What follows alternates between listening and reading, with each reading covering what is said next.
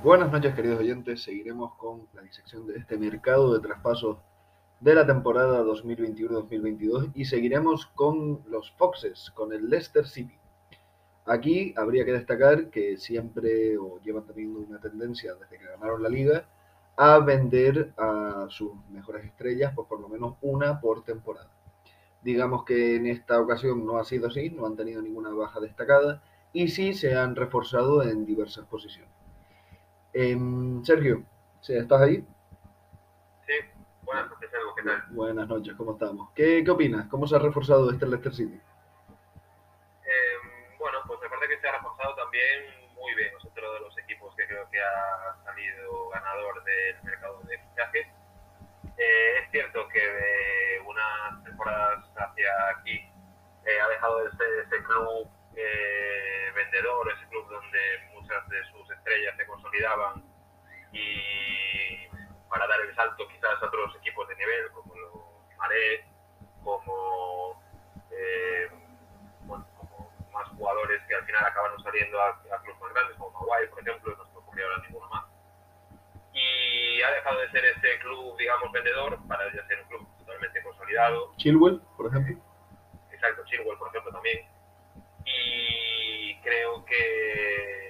Hay un proyecto mucho más sólido, hay un proyecto ya de presente eh, que gira alrededor de Brendan Rodgers.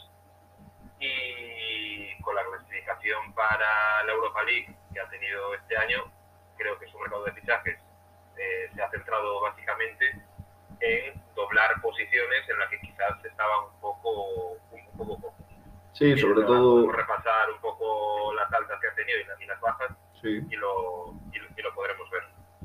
Vale, si quieres voy yo por la lista y, Perfecto.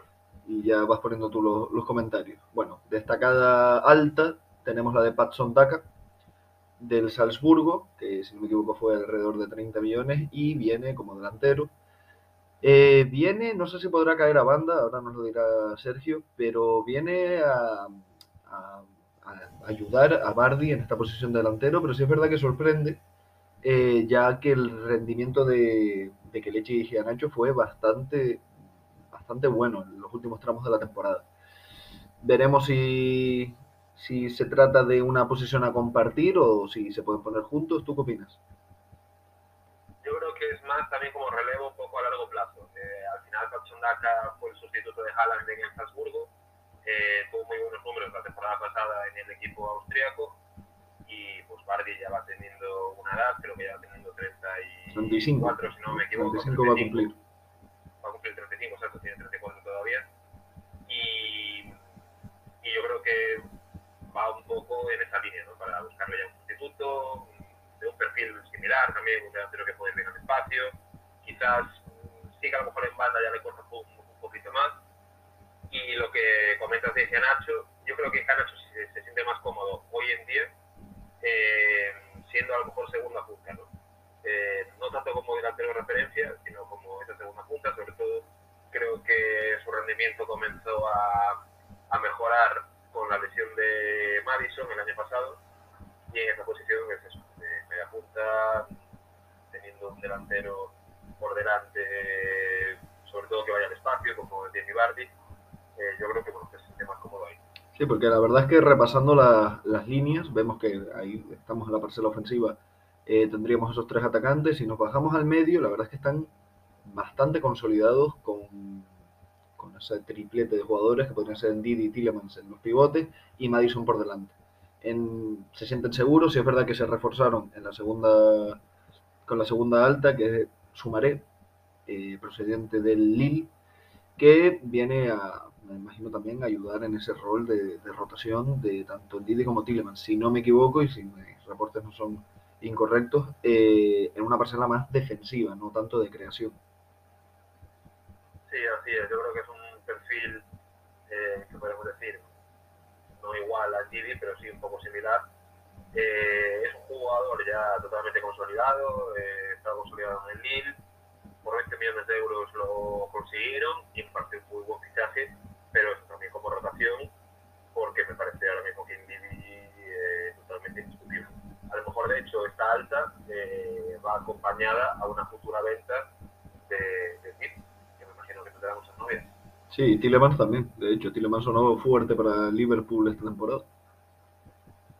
También, por ejemplo, sí, sí. Y bueno, y pasando a la última línea, la de la defensa, vemos que eh, han conseguido retener. Yo creo que ha sido todo un éxito y considerado un fichaje re- retener tanto a Soyuncu como a Ricardo Pereira, que ya van destacando y tienen un buen mercado.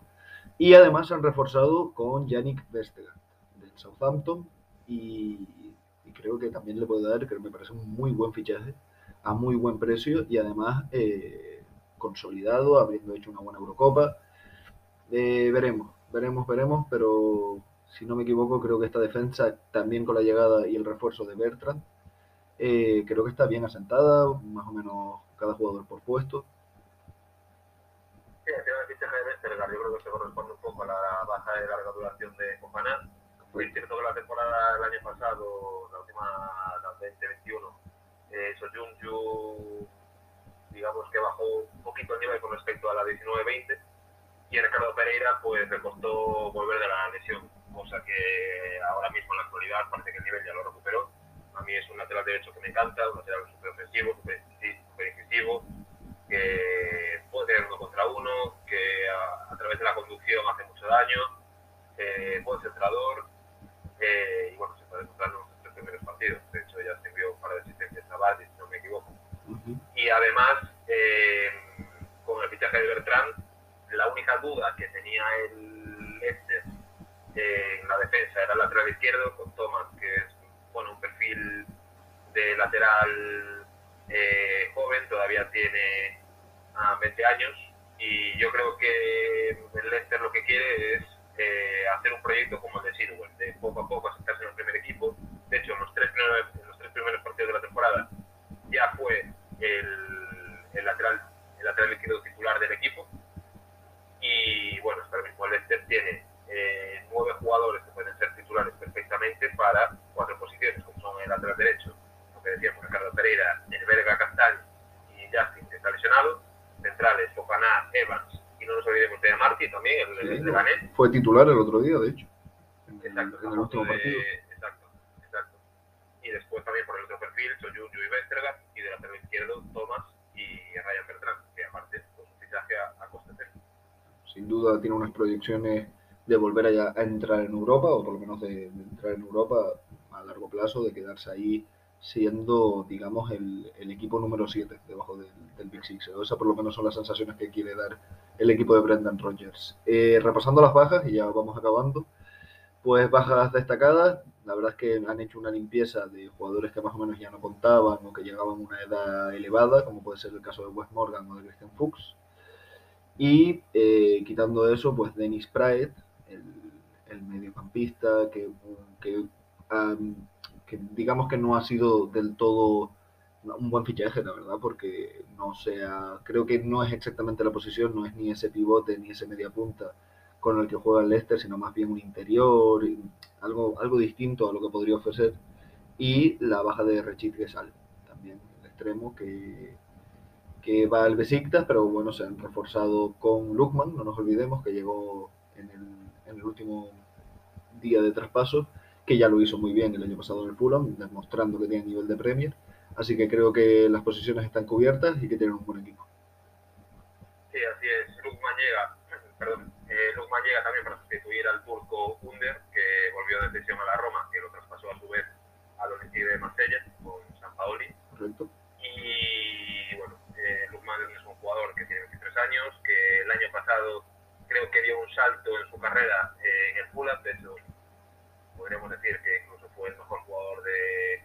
la segunda, de la segunda media temporada, ¿no? Pues diría. Sí, sí, sí, exacto. Hizo muy buena segunda parte de la temporada en el Fulham. Y, y bueno, es un, un jugador que llega cedido, pero que, pero que le puede dar rotación, pues, se puede dar descanso a Barnes, puede jugar incluso por derecha, que no es lo habitual. Pero yo creo que es un fichaje muy, buen, muy, buen, muy bien tirado por parte de, de los Fulham. Bueno, pues con esto vamos a ir acabando esta píldora informativa sobre el Leicester City. Volveremos con más equipos de la Premier.